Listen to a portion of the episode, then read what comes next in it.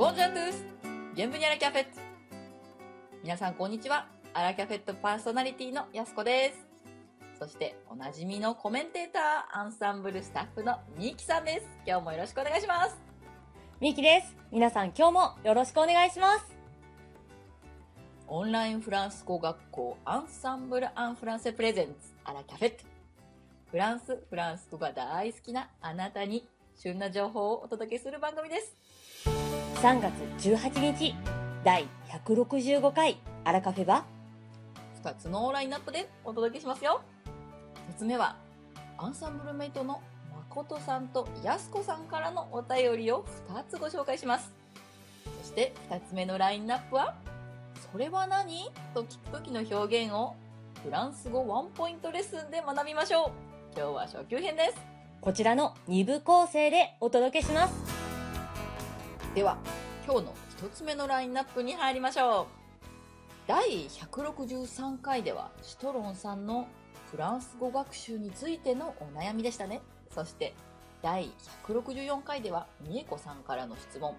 パリで絶対に失敗しないレストラン選びということで、ミキさんの美味しい素晴らしいレストランを紹介していただきました。などなど、この番組ではリスナーさんからのお便りも紹介させていただいております。本日は誠さんとやすこさんからのご投稿を紹介します。いや、たくさんのお手紙、本当に嬉しいですね。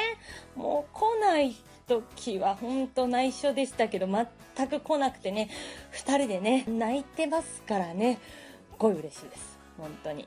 はい。で、ちなみにお便りは、ラジオアットアンサンブル FR.com こちらへ番組のご質問やご意見、まあ、ちょっと聞いてよ、何でもいいので、いつでも番組に向けてお手紙ください。紹介はね、かなりほぼ100%ですけども、ご紹介いたしますので、お気軽に送ってください。お待ちしております。お待ちしております。さて、シリーズ化しましょうね。絶対ね。皆様、はいどしどし送ってくださいませ。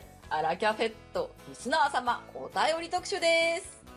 今週も来ましたね。では、早速ではございますが、ご紹介させていただきます。まず、誠さんからです。安子先生、いつも楽しく番組を拝見しております。誠です。私から取り上げていただきたい質問があり、この度メールをさせていただきます。質問内容は、フランスでお店、飲食業をオープンしたい場合に、何か資格などは必要なのでしょうか例えば、日本だと調理師の免許が必要でしょうし、保健所への届け出も必要なのかなって思います。聞いた話によると、アルコール類を取り扱う場合には、フランスではお店の経営者はそれなりの届け出、資格が必要なようです。リヨンでお好み焼き屋さんをオープンするには、どういった事前作業があるのか、聞きたくて投稿いたしました。よろしくお願いいたします。という、誠さんからのお便りでした。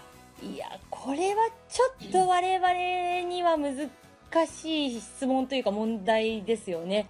フランスで飲食業についての許可に関しては必ず非常に多分厳しい法律があると思うんですけども、年々ね、年々というか月々というか、フランスの法律はもう日本と比較にならないぐらいもうコロコロコロコロすぐ変わってきてしまうので、今こちらでね、きっと我々がアドバイスしたことも、もうつ明日にはどうなってしまうかわからないで、わからないですし、これはぜひ法律家の方にね、えっ、と、聞いていただきたいなと思います。あの、日本人向けのパリの法律家の方というか、フランスの法律専門の日本人の方とかもいらっしゃるようですので、責任を持ってお返事できなくて申し訳ないんですけども、ぜひプロの方に聞いて、聞いた結果をまたお手紙いただけたらなとは思います。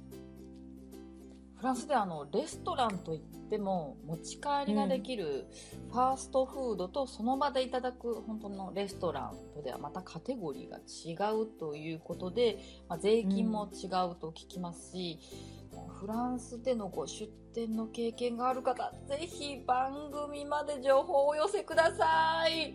ラジオアットマークアンサンブル FR.com になります。お便り係までぜひご協力お願いいたします。誠さん、今回はお役に立てず申し訳ございません。ねえ、ぜひこの番組を聞いてくださってる方に、フランスの法律家の専門の方がいらっしゃるかわかりませんが、もし先生いらっしゃいましたら、ゲストでお願いいたします。よろしくお願いします。お待ちしております。で、続きまして、二つ目のお手紙、やすこさんからのお便りをご紹介いたします。ポンディシェリー、インドの中のフランス、インドに昨年7月に引っ越したしばらく後、インドのフランス地域と聞いたときは、とても驚いたのですが、フランス東インド会社設立という中学生で学ぶ世界史を覚えている人には何の不思議もないことだと気づき、無知を恥じているこの頃です。インドに7月から赴任し、インドの中のフランス文化圏、これはいかねばと調べ始めましたが、どの旅行案内を見てもフランスの名残の風俗を紹介していません。そもそもインドでポンディシェリーをフランス語呼びにする人に出会ったことはなく、皆ポンデチェリーが正式名称のポンデチェリー2006年に改名と英語読みです。インドの中のフランスを求めてポンデシェリーに行った日本人は以前にもいらしたらしく、その方のブログを読んでも、やはりフランスの名残などは、まあホテルやカフェの道の名称にあるぐらい悲しい。それでもやはりポンディシェリー旅行を一度してみたいです。ちなみにインド人の中にフランス語みたいに英語を喋る人がいます。全体が平坦でフレーズの切れ目でポンと音が上がり、声のトーンが耳に心地よい。で、何言ったんだっけと意味が全く取れない点も、私がフランス語を聞いてる時の感想と同じ。彼らはポンディシェリー出身違います追記です。安子先生のお名前の綴り、さすがと思いました。わ、私も同盟で海外で暮らし始めた頃、かっこ英語圏。自己紹介をすると、安子ね、Y-A-S-K-O ねと言われ、その時初めて日本語ではうを発音していないことに気がつきました。最近は英語で自己紹介するときは名前をゆっくり発音するので、やっぱり YASU Y-A-S-U-K-O の安子の音になりました。安子ということです。やすこさん、ご投稿ありがとうございます。私の名前表記ね、やすこって呼んでほしいときに、U を入れてしまうと、やすことか、やずこになるので、こう、実は、やすこ、U を取っていたんですね。お気づきでありがとうございました。実はこのお話にはまだまだ続きがあるんですね。ご投稿をいただいたその後、やすこさんから再びメッセージが届いたので、やすこ先生、続きをお願いいたします。はい、かしこまりました。こちらです。読み上げますね。以前、ポンディシェリーに関して投稿したやすこです。インドで旅行代理店をされている日本人の方のブログに、なんと、ポンディシェリーがしかも彼によると、フランスっぽくおしゃれだそうです。話が違う行きたい行かなければと、こう、ごメッセージをいただきました。今回はですね、このインドのデリーで旅行会社を経営されている寿司丸さんという方のブログを押していただきましたので、こちらの当番組での紹介許可を得ましたので、ポンディシェリーの紹介をこちらで紹介させていただきたいと思います。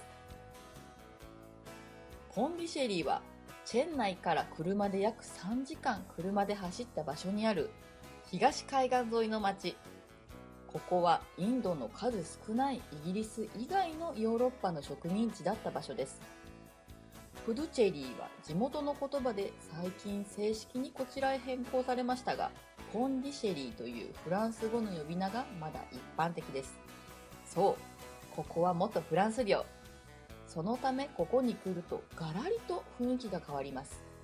ちなみにもう一つ有名な NON イギリス植民地支配下にあった場所は旧ポルトガル領のゴアです。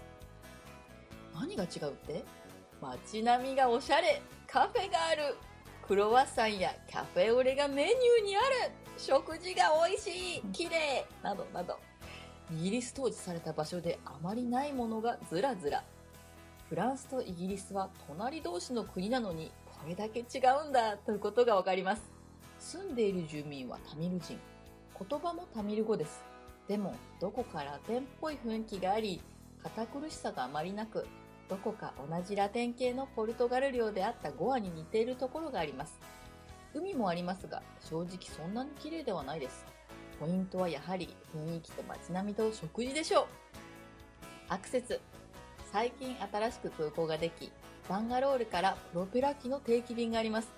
デリーから直行便はないので、バンガロールから乗り換えるか、チェン内まで直行で飛んで、そこから車での移動となります。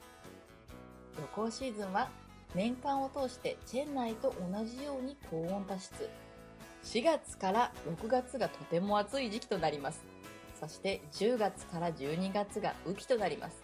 これらを外せば良いと思います。ということで、寿司丸さん詳しく教えていただきましてありがとうございます。ありがとうございました。インドに今なお残るフランス。ぜひ行ってみたいですね。そうですね。さて、今日はそんな旅行先で、どこどこにある、それなーに？と質問をして、より旅行が楽しくなる表現を勉強してみたいと思います。まずは、それは何ですか？というシンプルな疑問文を作ってみましょう。もうそれは、ケスクセ、ケスクセですね。はい、その通りです。ケスクセの他に、セコアというふうに親しい中ではセコアといった表現もありますので、こちらも覚えてください。これ何？っていう感じですね。うん。こちらに、うん、例えば、車の前に何か物体があるので、その物体を聞きたいという状況を目の前、頭の中でこう思い浮かべてください。うん。うん、OK ですか？車の前にと言いたいとき、はい、車の前という表現は何でしたか？ミキさん。車の前は、車の前だから、devant la voiture。はい、その通りです。はい。Devant la voiture。では、後ろは？後ろは、えっ、と、えっ、と、ボアチュールフェミなんだから、えー、derrière la voiture？はい、その通りです。devant が前ですね。で、derrière が後ろですので、derrière la voiture という風になります。はい、この devant、derrière、しっかり覚えておいてくださいね。そして、車の前と後ろを極めたら、今度は上に、下に、中に、横に、右に、左に、などなど覚えることはたくさんありますが、わかるとどんどん使うことができて楽しみが増えますね。こちら、詳しくはフランス語文法解説ビデオの第14課、ものとその場所について話す。ここで丹羽先生の説明を何度も聞いて使いながら覚えてください。それでは、今回はここまでといたしましょう。アラキャベットを運営しているオンラインフランス語学校オンソンブロンフォンセは、フランス語を1回1500円から365日自宅でプロの講師に学べる学校です。フランスで叶えるあなたの夢応援しますやすことミキがお届けしました。第166回は？リスナーさんからのお便りをまたご紹介いたします。楽しみにしていてくださいね。皆様もフランス語圏以外で見たフランスなどこちらの紹介がありましたらぜひご投稿お願いします。ラジオアットマークアンサンブル FR.com になります。それでは、アビアントオーバーオーバー